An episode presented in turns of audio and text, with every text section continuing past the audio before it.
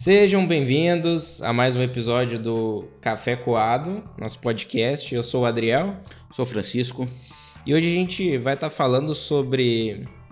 Qual que é o assunto mesmo, Chico? Vamos falar aí sobre alguns personagens do cristianismo. Talvez personagens da era moderna, depois da reforma protestante, séculos 16, 17 em diante. E vamos falar sobre eles porque muitas vezes quando nós falamos sobre a história da igreja, nós remetemos aos mártires lá do primeiro século, Sim.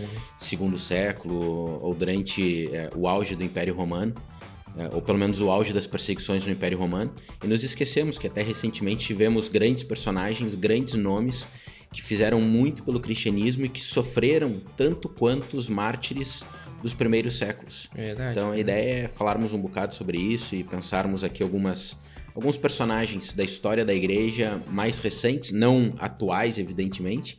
Claro que os seus feitos e uh, o seu legado é atual, mas personagens aí que têm 200, 300 anos para que nós possamos ter a vida deles como exemplo para nós hoje. Sim. E a gente já vai começar a falar é, do o primeiro personagem é o John Wesley, né? Exatamente. Ele nasceu em 17 de junho de 1703 em Appleworth. Uhum. Seria isso? É isso aí. Na Inglaterra, né? Ele é o 15 filho de 19 do casal Samuel e Susan Wesley, né? Uhum. E, Chico, conta pra gente como é que foi, assim, a infância dele. Pois, a, a infância do Wesley foi, foi uma coisa assim, ele, ele teve uma, uma orientação muito, uma, uma educação, uma formação muito rígida. Uhum da mãe dele. Só que essa rigidez não é rigidez severa de, de maus tratos. Uhum. Foi antes uma, uma, uma rigidez ou uma, uma formação desde do, da, das fases iniciais ou desde os seus primeiros anos orientada para um compromisso e para a responsabilidade. Uhum. A mãe a mãe dele, Susana, uh, ela marcava o, o quinto aniversário dos filhos como o momento em que eles começariam a ser alfabetizados. Então eles completavam cinco anos, no dia seguinte ao aniversário, Sim. a mãe começava a alfabetizá-los. E a alfabetização era com a Bíblia. Eles começavam, a aprender, uhum. aprendiam o alfabeto e, e logo uh, as primeiras frases que eles liam eram versículos bíblicos, ou uhum. salmos, ou uh, os primeiros capítulos, os primeiros versículos do, do livro de Gênesis. Sim. E, e, tinha uma frase da mãe dele, Susana, que ela dizia que um, a vontade da criança tinha que ser subjugada, tinha que ser dominada, para que ela crescesse num caminho de, ori de orientação e de aprendizagem, uh, tendo os pais sempre como um exemplo de uma vida piedosa. Então, a ideia aqui, claro que se nós levássemos para outro campo pedagógico, etc., iríamos uhum. questionar o que, que é subjugar a vontade da criança e tal. Mas não é nesse sentido de tirar a autonomia ou tornar a criança dependente da decisão de alguém, não é isso. A ideia que ela, que ela implementava na educação dos filhos era não permitir que os filhos vivessem uma vida um, segundo a sua própria vontade, sem considerar a existência ou a necessidade de uma vontade superior. Nesse caso, a vontade de Deus para a vida sim. da criança. Sim, até porque se isso não é feito, a criança se torna rebelde. Pois, exatamente, exatamente. então, mas ela tinha muito cuidado, ela era muito metódica nisso. E isso, claro, reflete também é, na formação dele. Nós vamos ver aí depois, talvez no desenrolar da nossa conversa, uhum. um, que o próprio metodismo é, ele nasce de um processo é, de métodos, né, em que é, Wesley procurava ser metódico em muitas coisas, na, na, leitura das escrituras, no tempo da oração, na obra social, etc. Uhum. E isso tem aqui uma, uma derivação, uma, uma, uma, influência dessa formação inicial que ele recebe, Sim. já a partir dos seus cinco anos, por parte da, da mãe dele. Sim. Então, o, um, um, pilar na vida de Wesley foi a, a, mãe dele, né? Foi, foi. A mãe, a mãe ela se preocupou em educar, como, como tu disseste, né? Foram 19 filhos, ele foi o, o 15 quinto, né? E a mãe sempre se preocupou com a educação de todos eles, tanto que, se eu não estou errado, Wesley foi para escola, escola pública, hum. aos 11 anos somente. Hum. Então, imagine, e depois ele foi aceito em Oxford mais à frente, fez mestrado, fez doutorado. Então imagina, para ingressar na escola já com uma idade mais avançada, avançada, e ainda conseguir se desenvolver a ponto até de ser aceito em Oxford, é, é porque a mãe fez um bom trabalho, né? Claro. Fez uma o que nós faríamos hoje, talvez chamaríamos hoje de homeschooling, foi o que a mãe fez, né? Sim. Então. Que eu acho que era, que era uma prática normal, né? É, Em é, 700, naque- é, assim. é, é, naquele era, era século XVIII, né? Então Sim, sim. era era é, assim, É relativamente normal, sim. normal, e presente em várias. Talvez só não, com a cristãs. Bíblia, né? Dessa É, forma, né? exatamente, Mas com exatamente. certeza a alfabetização devia vir de casa. né? Exatamente, Sim, exatamente. sim. E a questão da juventude dele, assim, é, é o início, os primeiros passos na fé, assim. é- Então, isso foi. Isso é muito curioso, porque o que acontece? Wesley, ele. ah, Ele sempre seguiu. O pai dele era sacerdote anglicano, Uhum. né? E ele sempre seguiu os passos do pai, tanto que ele foi ah, eleito diácono na igreja, na igreja anglicana. Ahn, mas ele. é, e, e, assim, na sua juventude, ele, ele procurou seguir é, muito disso que ele ah, experimentou na sua, na sua infância é, sob a orientação da sua mãe né? Ele dedicava mesmo assim muito tempo aos estudos, tanto que depois, mais à frente, é, é, ele escreveu muito, produziu muito material, não só teológico, principalmente teológico, mas livros de outras áreas do conhecimento também super relevantes, super importantes. Uhum. Ah, mas isso tudo foi algo que foram consequências no decorrer da sua vida, cuja base foi essa, essa experiência que ele teve em casa, né, nas suas, como eu disse antes, nas suas, suas fases iniciais com a mãe. E aí chega na juventude, ele aplica esses métodos na sua vida religiosa. Uhum. Então, ele, ele mais alguns amigos, o irmão dele, Charles Wesley, depois eh, George Whitefield também se, se junta a eles e, e outros rapazes ehm, ah, organizam um clube, né, eles chamam lá Clube dos Santos, Uhum. e, e a ideia deles era trabalhar de maneira. Era, era ehm, unir-se para que juntos eles pudessem trabalhar na obra do Senhor, Uhum. mas também crescer espiritualmente. Sim. Então eles tinham lá, tipo, tantas horas de oração por dia, e aí tantos dias da semana, o momento da oração era, sei lá, 8 horas da manhã, 4 horas da manhã, e aí eles se reuniam de uma maneira muito Sim, metódica. eles eram. pra- Realmente, eles eram Uhum. metódicos Uhum. nesse sentido de eh, orações, eh, leitura da palavra, também jejum, né? Tinha os Uhum. Exatamente. dias Tinha certos, os dias né? certos do jejum na semana, Sim. Tinha o tempo certo da oração diária, tinha os dias e as horas certas da leitura Mas eles, ele- escrituras. eles foram os fundadores do, da, da questão metodista, né? Do- Sim, da sim, igreja metodista. Sim, mas veja, a proposta de Wesley não era criar uma igreja.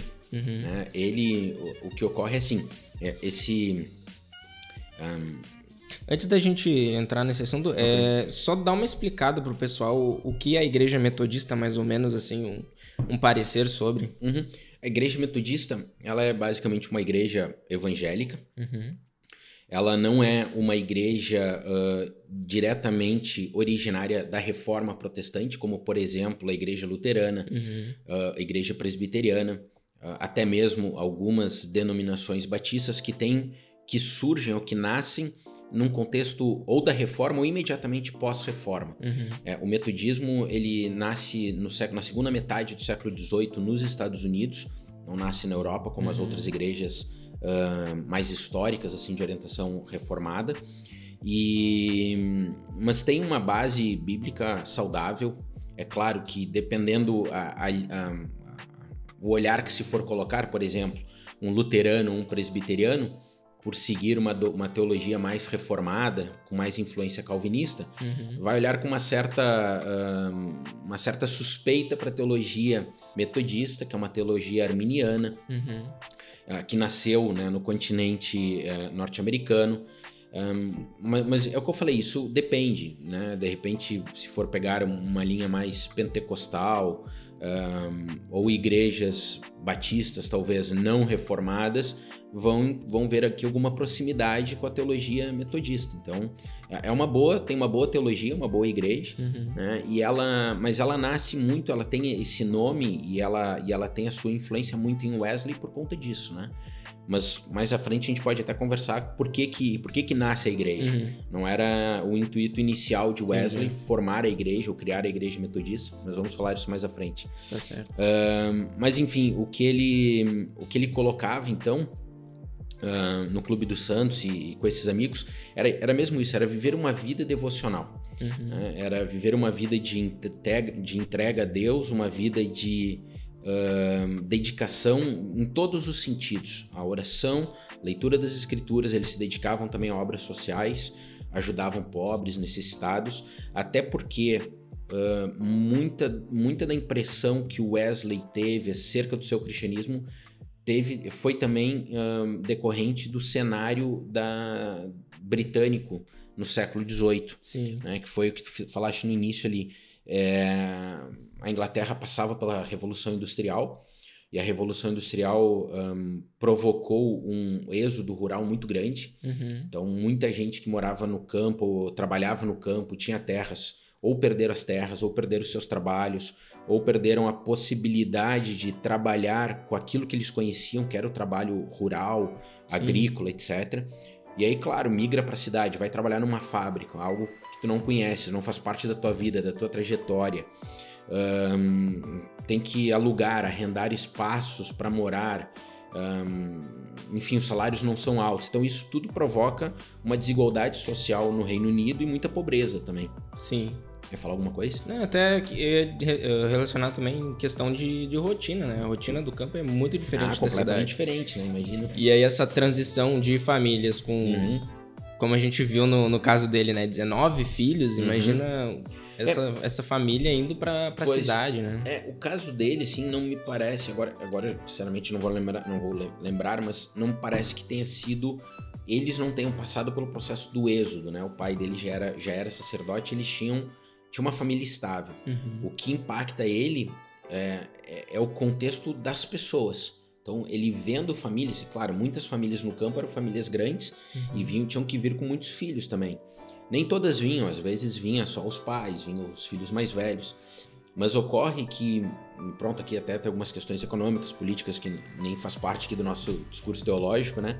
Uh, mas várias leis aprovadas pelo governo inglês que uh, permitiam aos nobres ou aos mais abastados do Reino Unido se apropriarem de terras para cultivar as ovelhas, porque produziam as lãs uhum. para a indústria têxtil, que foi a grande, grande motor ali da Revolução sim, Industrial. Sim. Então, mesmo que algumas pessoas quisessem ficar nos campos, algumas terras até começaram a ficar inacessíveis. Então, foi um problema uh, econômico, social muito drástico. E isso impacta muito Wesley, né? Isso, isso leva ele a uma, uh, a uma autoanálise, uma sobre a sua vida e sobre Deus e sobre todo aquele contexto que ele via.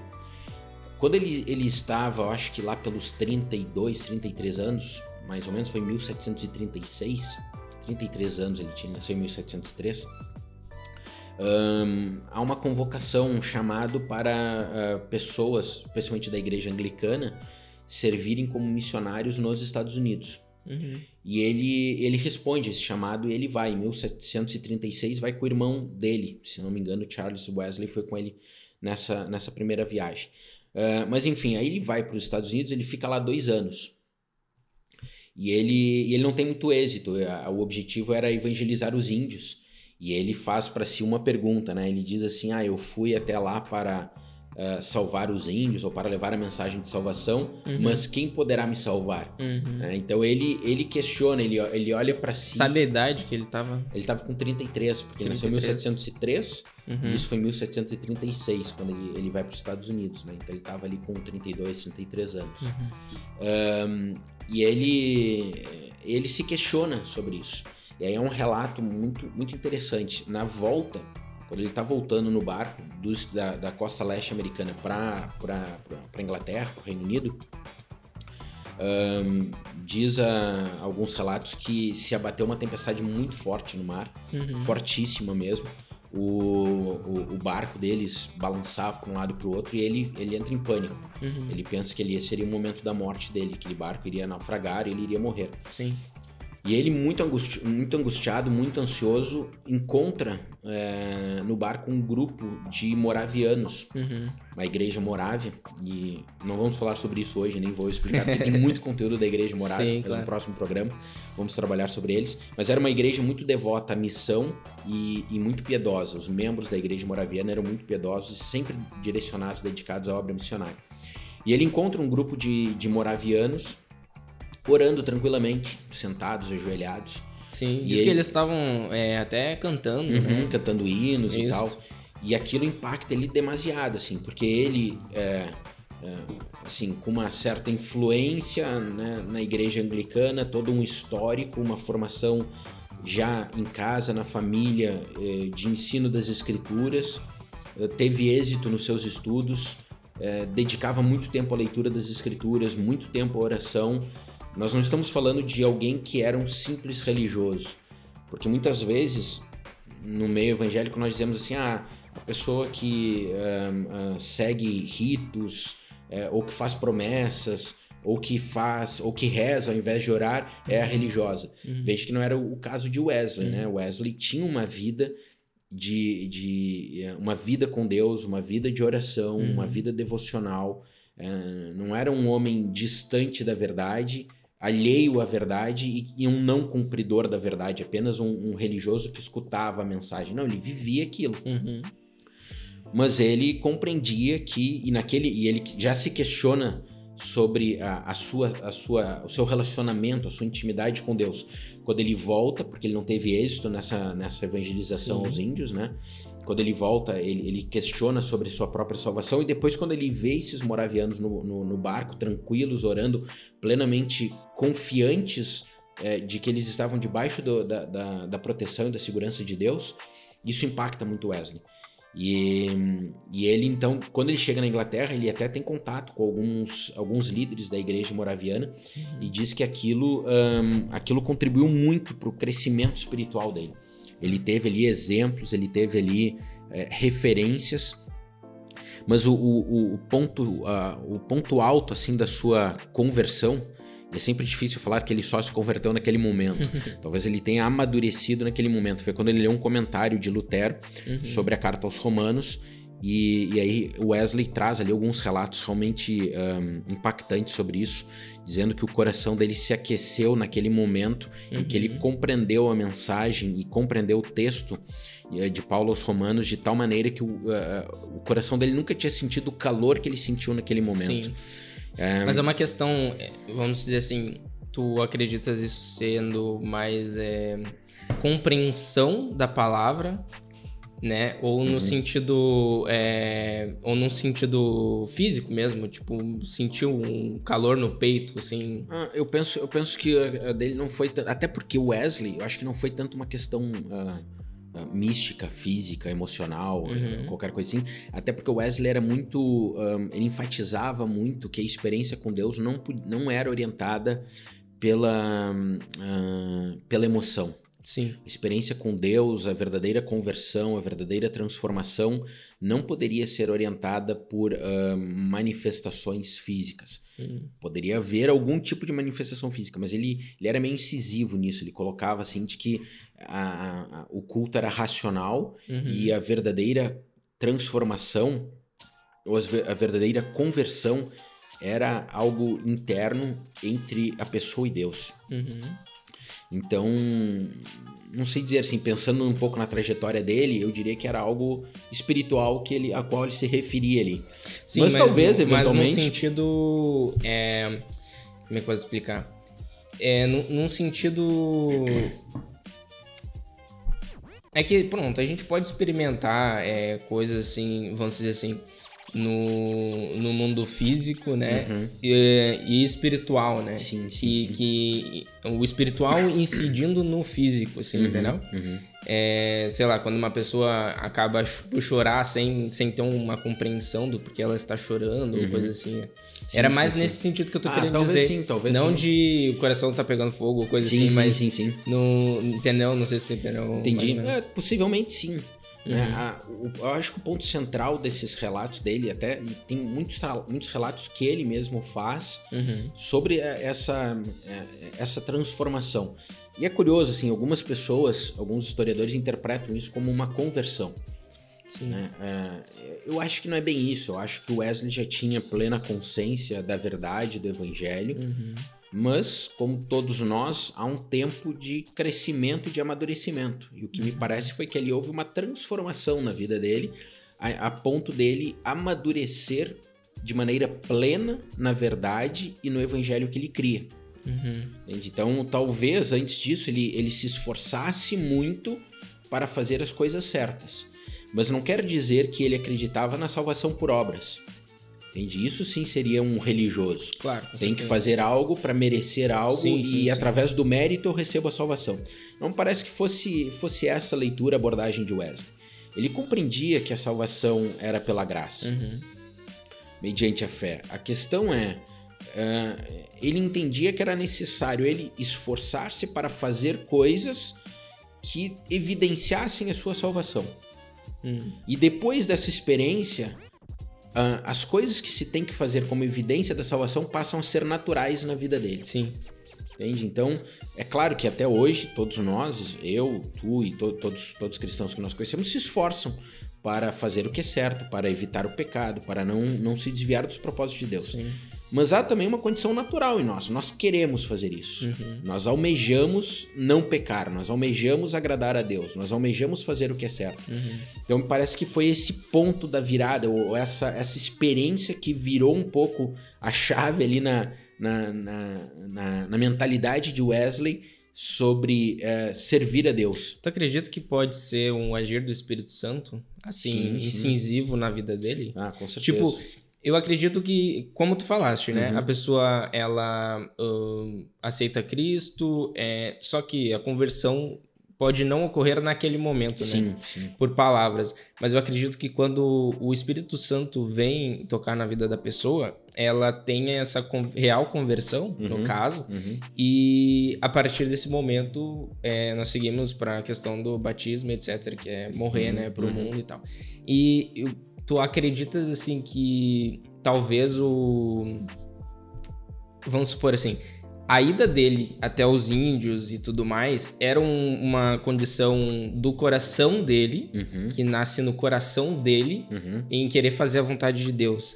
Mas a partir deste momento em que ele tem a experiência do coração aquecido, Uhum. é Deus eh, tocando na vida dele para fazer a vontade. Não sei Sim, se. sim, sim, sim, eu, sim. eu quando eu quando eu tava pesquisando e- Uhum. e, lendo sobre, eu tive mais ou menos essa, essa ideia, sabe? De eh, a ida para os Estados Unidos foi uma, uma obra humana, vamos Uhum, dizer assim. uhum. Por isso que acabou também não funcionando. E a partir desse, dessa experiência em que o Espírito tocou nele, ele acaba, ah, sim, buscando fazer obras de Uhum, Deus, entendeu? Uhum, uhum, entendi. A pessoa, e isso que eu vou falar na experiência dele, penso que seja algo aplicável a todos nós. Uhum. Muitas vezes é, nós pensamos que aquilo que nós fazemos sem consultar a Deus, Uhum. hum, nós fazemos Por sob uma orientação Carnal? carnal, Sim. no nosso próprio coração. Entende? Nós queremos. Uhum. Mas veja, hum, pensando na soberania de Deus, na onipresença de Deus, na onisciência, na onipotência, Deus permite que nós façamos as escolhas segundo o nosso coração, para que no fim nós cumpramos um propósito dele. Hum. Então, tá a ver? Quando, quando Wesley, por exemplo, decide ir para os Estados Unidos, se ele não consultou a Deus, ele não fez algo deliberado da sua vontade. Uhum. Ele, na sua vontade, cumpriu o propósito de Deus. É, aí nós entramos no, no campo do calvinismo e arminianismo, né? Se a gente for analisar assim. Mas assim, tem muitas coisas até entre o calvinismo, o calvinismo e o arminianismo que não são distantes.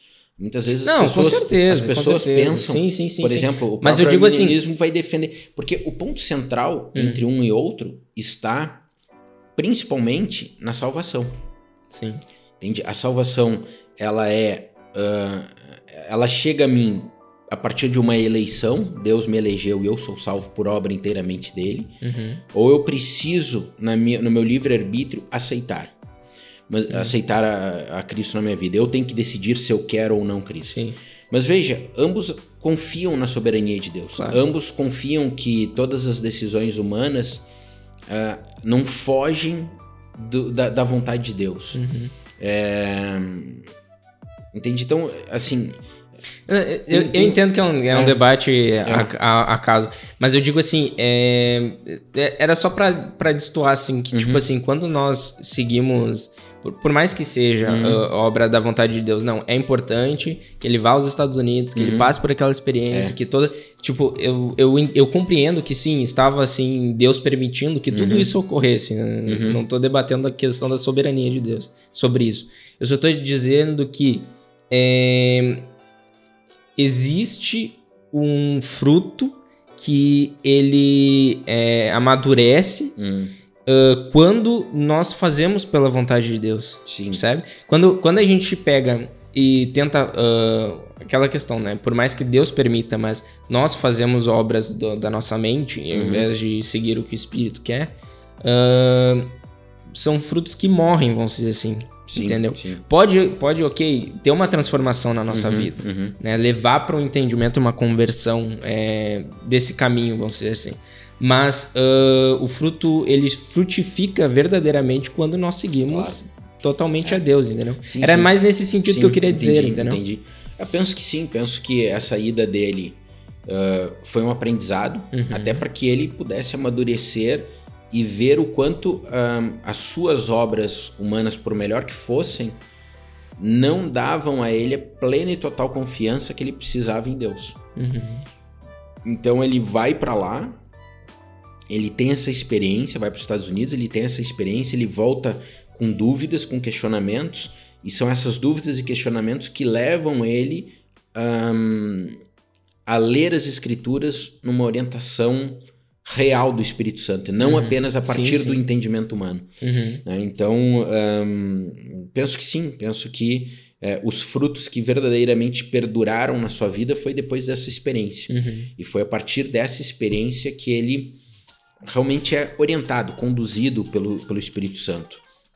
Não que antes não fosse, né? pensando naquilo que nós falamos antes, soberania de Deus coloca Deus presente em todos os lugares e nada foge à sua vontade. Uhum. É, mas ainda assim há esse processo de crescimento e de amadurecimento, pelo qual todos nós passamos, inclusive Wesley passou, em que quando ah, as coisas mudam porque nós crescemos e nós compreendemos a verdade de uma maneira mais intensa e mais profunda, ah, nós somos verdadeiramente guiados pelo Espírito Santo nas mínimas decisões e escolhas que nós fazemos.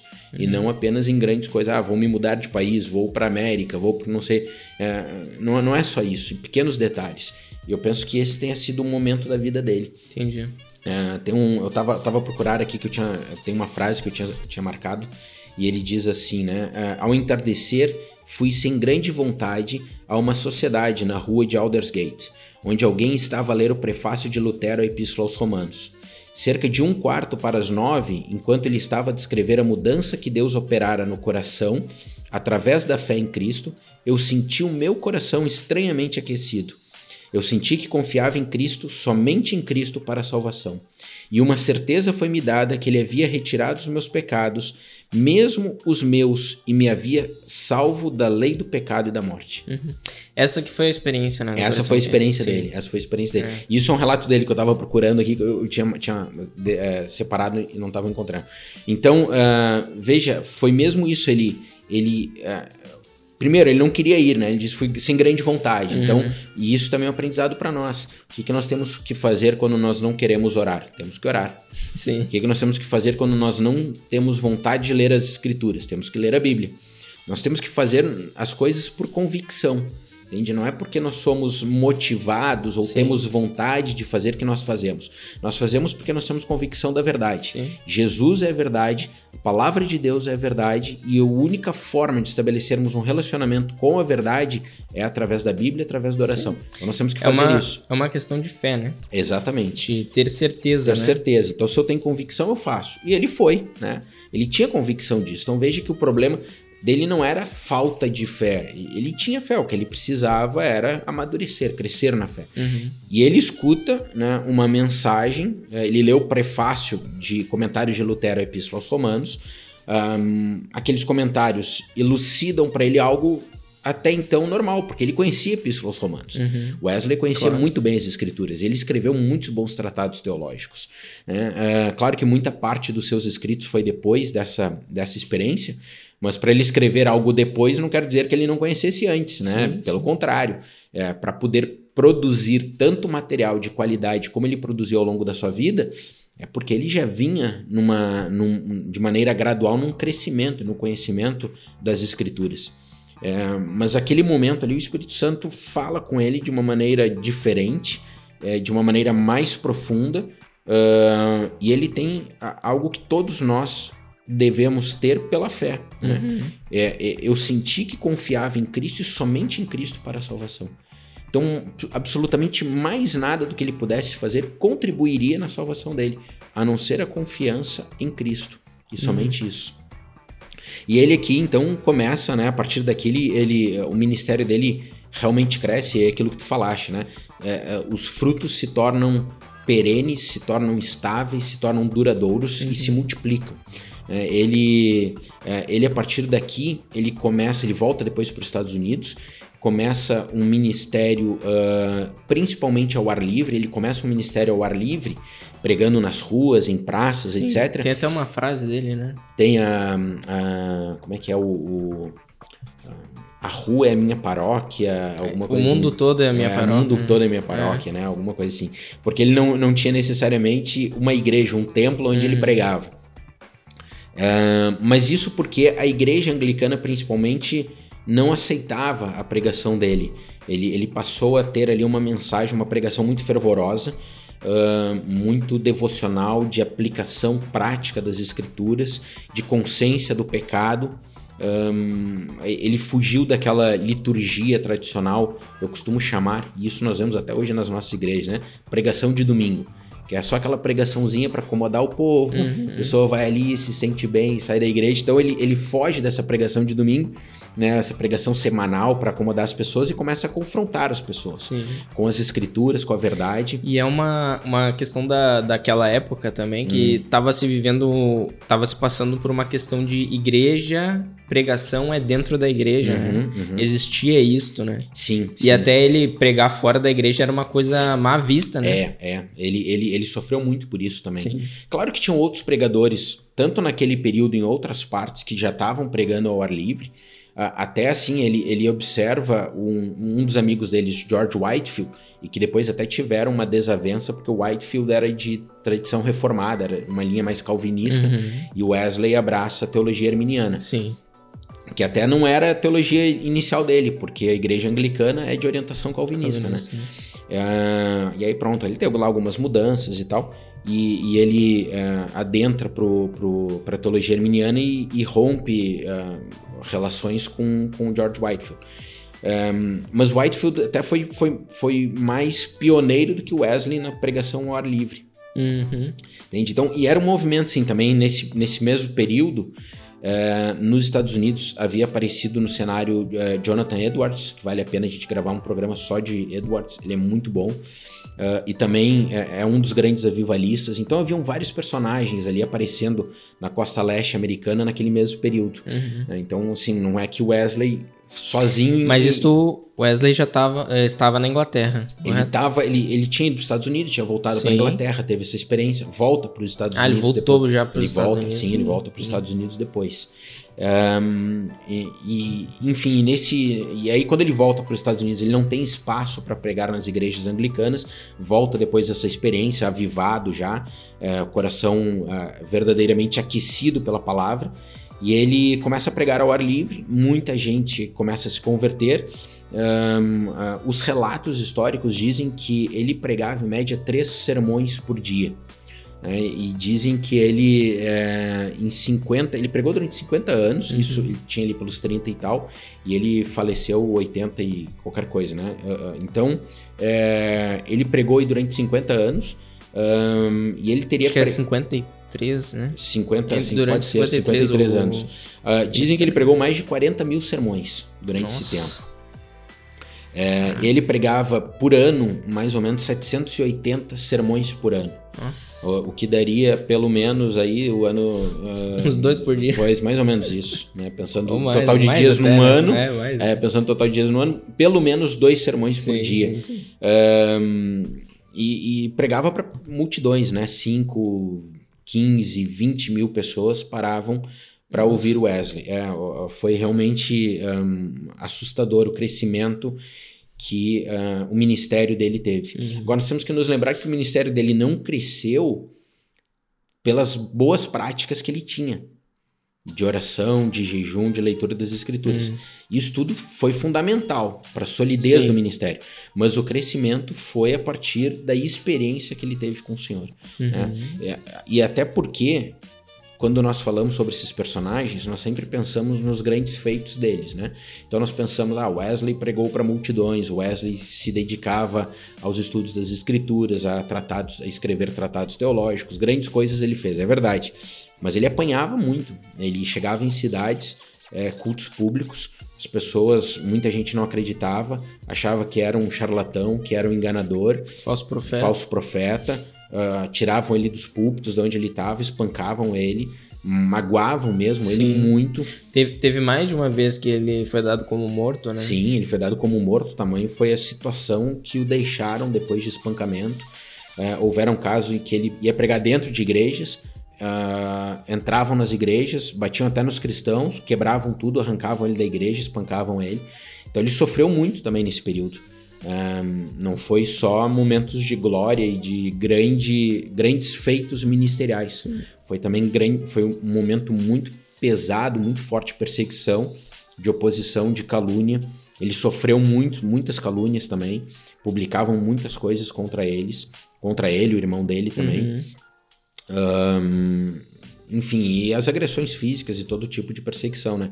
Então nós temos que nos lembrar que, é, é como eu disse no início, ele não, não morreu martirizado, mas viveu como um mártir. Uhum. Porque é, ele teve que negar muito de si, ele teve que tomar literalmente, verdadeiramente a sua cruz, para no meio de tantas é, oposições e perseguições e agressões, ele permanecer firme no chamado que Deus havia confiado a ele. Uhum. É, porque seria muito fácil dizer, olha, tô, tô a apanhar aqui nos Estados Unidos, vou voltar para a Inglaterra, claro. vou viver de maneira religiosa lá na igreja anglicana, vou seguir a, a minha carreira, a minha profissão com o meu salário é, de sacerdote, clérigo anglicano. Não, ele não fez isso, né? Ele, ele se manteve aonde Deus o levou, mesmo sofrendo, mesmo apanhando. E aí, claro, no meio dessa perseguição, ele aprendia a se sujeitar a Cristo, é, via que ele era fraco, ele dependia da força de Cristo nele, e junto o ministério dele ia crescendo. Então, muitas vezes nós olhamos para o crescimento do ministério hoje, né? Olhamos para os grandes feitos. Não, mas ele chegou a isso porque esse homem apanhou, sofreu, Sim. foi perseguido. Muito coisas que é, mártires do primeiro século talvez passaram. E também porque ele, ele é ser humano, né? Uhum. Ele era dotado de pecado. Então, é, toda essa glória é para Deus, no uhum, caso, né? Uhum. E só por Deus isso é, isso é, né? Nós, tra nós trazemos aqui é, personagens que foram importantes, sim, para a história da igreja, uhum. mas não queremos colocá-los como os santos, claro, né? O, claro, claro. O, né? Eles tinham todos, todos eles têm seus problemas, mas quando nós decidimos, né, uh, seguir a vontade de Deus, fazer sua vontade, né, uh, as coisas acabam acontecendo uhum. como foram esses como aconteceu uhum. para esses personagens. Né? Exatamente, né? exatamente. E, e veja assim a, a dedicação, a convicção que ele tinha, né? Ele, alguns relatos dizem que ele viajava mais ou menos 7 mil quilômetros por ano. Nossa. Então imagina. Na época. Hoje nós andamos aí 10, 15, calhar 20, andamos muito. É, são 20 mil quilômetros de carro por ano. Sim com estradas, com autoestradas, com sistemas de é, rodagem, trânsito, etc., tudo funcionando muito bem. Imagina 7 mil quilômetros no século XVIII, carroça, cavalo, a pé, uhum. percorrer tudo isso em um ano. Né? É, e depois ele também tinha uma, uma, outra curiosidade, ele dedicava sempre, né? isso não só quando ele estava no Clube dos Santos, isso ao longo de toda a sua vida, todos os dias pelo menos duas horas de oração diárias. Então, é, assim, era uma vida mesmo devota a Deus. Sim. Só que essa vida devota a Deus, como eu disse antes, ela era carregada de experiências boas e experiências ruins. As experiências ruins lembravam ele da fraqueza dele, é, obrigando ele a depender mais de Deus, mas também nunca sendo o que tu disseste, um santo, né? Uhum. Uma, é, ocupando o posicionamento de Cristo, é, ocupando um, uma, uma referência única, exclusiva para a nossa salvação. Não, absolutamente não. Alguém apenas que viveu e que deu um testemunho da fé, que serve de exemplo para nós. Sim. Um, e, e talvez o maior exemplo seja, assim como ele só desenvolveu plenamente o chamado de Deus para a vida dele quando ele entendeu que a única e verdadeira salvação estava em Cristo, nós também podemos ter isso como exemplo. olhar para nós e para as nossas vidas e refletir: será que eu verdadeiramente confio que a única salvação, o único que me pode salvar é Jesus? Uhum. Será que a única forma que eu compreendo que eu posso agradar a Deus é colocando e depositando total confiança em Cristo? Porque muitas vezes nós também queremos fazer coisas. Sim. nós achamos que temos que correr e, e, fazer muitas coisas. E de fato é bom servirmos a Deus e fazermos muitas coisas na obra do Senhor e, e no chamado dele para as nossas vidas. Mas nunca podemos fazer primeiro as coisas e depois rendermos-nos a Deus. Tem que ser primeiro a rendição a Ele para depois fazer as coisas que Ele nos permite, quer que nós façamos. Sim. E penso que a vida de Wesley seja um excelente exemplo para isso. Né? Um homem que fazia muitas coisas, muito organizado, muito metódico, muito bom no fazer, uhum. mas também na produção, na escrita, no conhecimento. Agora, tudo isso frutificou plenamente e, e esses frutos cresceram e se tornaram prósperos uh, e deixaram um legado, inclusive, quando ele aprendeu a colocar, a depositar primeiro a sua vida nas mãos de Deus e a confiar somente em Cristo. Amém. É isso então tá. É, tem alguma frase é, que ele deixou, algum texto que, que seria legal a gente trazer aqui pro, pro pessoal, que, que marcou assim uhum, uhum. o ministério dele principal? Ah, tem, tem uma frase dele, é, ele diz assim. Uh, Dai-me cem homens que nada temam senão o pecado e nada desejam senão a Deus, e eu abalarei o mundo. Então veja, né? É, é, o que ele queria era assim um grupo de pessoas e isso é muito relevante é, essa ideia porque muitas vezes nós temos a, a ideia também de que a, a, pessoa nós conseguimos fazer ou cumprir plenamente o ministério ao qual Deus para o qual Deus nos chamou sozinhos uhum. né? e ele tinha muito isso ele formou muitos pregadores e tinha muito essa ideia né é, dá-me dá homens que nada desejam senão a Deus eu quero pessoas comigo que só busquem a Deus, que só, só, só amem a Deus. E é, eu abalarei o mundo, nós vamos abalar o mundo com a nossa mensagem.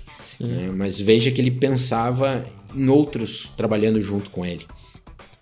Um, e depois tinha uma outra frase dele que era muito fixe, que ele diz assim: Todo cristão deve estar sempre pronto para morrer ou para pregar. Então veja, tinha duas condições para as quais nós temos que estar prontos: prontos para morrer ou então prontos para pregar. Uhum. Né? Não temos que estar prontos para a vida, prontos para a profissão, prontos para o casamento, prontos para qualquer outras coisas. Porque para tudo isso nós vamos aprendendo e vamos nos aprimorando. Agora tem dois aspectos que nós temos que estar prontos. Quando chegar a hora da nossa morte, nós nunca sabemos quando virá.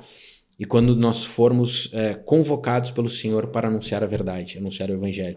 Então, nessas duas situações, nós temos que estar sempre prontos. Tá certo.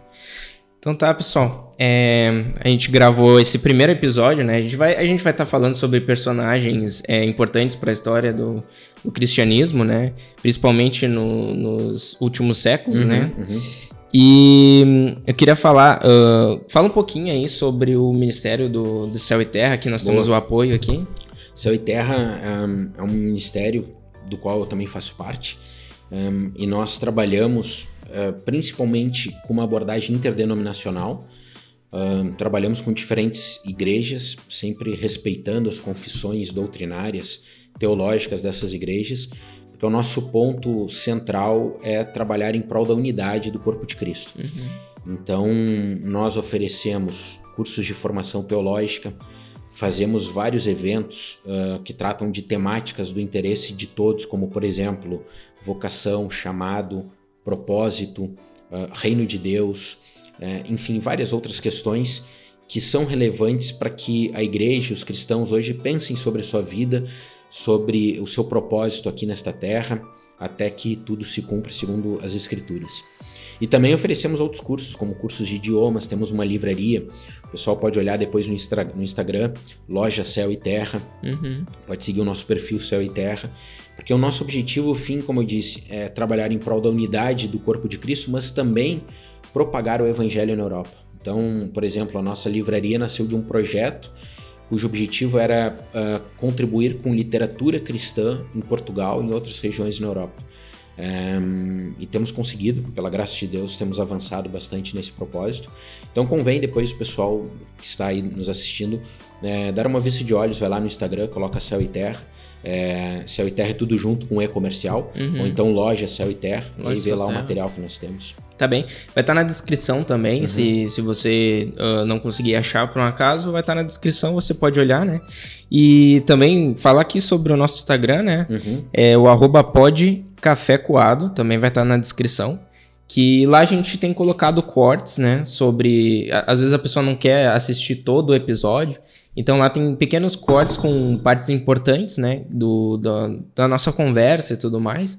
E aí você pode estar acompanhando por lá, né? Eu também queria falar sobre esse equipamento novo aí que a gente conseguiu aí graças a, a uma oferta aí. Uhum. e, e, também queria colocar, né, para você que está assistindo, se você conhece alguém, nós estamos em Braga, em Portugal. É, nós queremos trazer esse ministério, né? O, o podcast Café Coado, a ideia é que a gente consiga frutificar aqui em, em Portugal, entendeu? É claro, trazer para uhum. fora também, mas principalmente cá, porque nós temos uh, alguns ministérios só que através da internet, pelo que eu, que eu tenho acompanhado, assim, aqui são poucos realmente, né? Nós queremos trazer Cristo aqui também, né? Então, se você quer, uh, se você tem uma dica de alguém é, que poderia ser entrevistado, a ideia do, do Café Coado é trazer um conteúdo cristão e também uh, entrevistados, né, uhum. cristãos, uh, ou que possam falar sobre o amor de Deus, né, Exatamente. e tudo mais.